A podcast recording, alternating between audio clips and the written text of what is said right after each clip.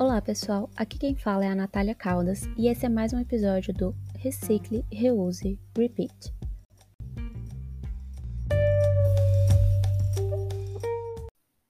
Hoje eu vou falar sobre um assunto que me perguntam bastante: como funciona a coleta seletiva no DF? Bem, infelizmente, o Serviço de Limpeza Urbana não faz a coleta seletiva em todas as regiões do Distrito Federal. Então, a primeira coisa que você deve fazer é entrar no site do SLU para ver se a sua cidade está na rota da coleta seletiva. Se estiver, lá você pode conferir os dias e horários que passam pela sua casa.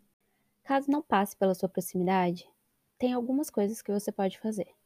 A primeira que indico é que no próprio site do SLU você entre com uma solicitação para que a sua região comece a fazer parte da rota de coleta. É importante mostrar que existe demanda, então fale com seus vizinhos para também solicitarem.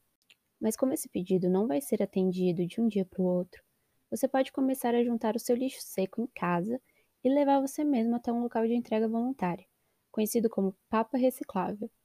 Eles estão em pontos estratégicos e de grande circulação, como perto de algumas estações de metrô e próximo a feiras permanentes. Também é possível levar o seu lixo para um Papa Entulho. Esse é um espaço que recolhe entulho, podas, materiais recicláveis e óleo de cozinha usado. No site do SLU você consegue encontrar os endereços de todos os pontos.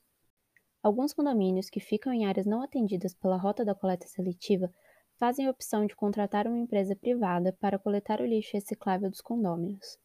Um caminhão passa uma vez por semana, recolhe o lixo e leva direto para uma cooperativa de catadores, facilitando o processo para os moradores.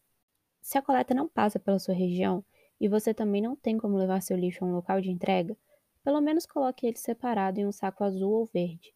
Assim fica mais fácil reconhecer caso catadores cheguem a passar por ele. Agora é importante lembrar o que a gente pode colocar no lixo seco: papelão, papel, plástico, isopor e metal.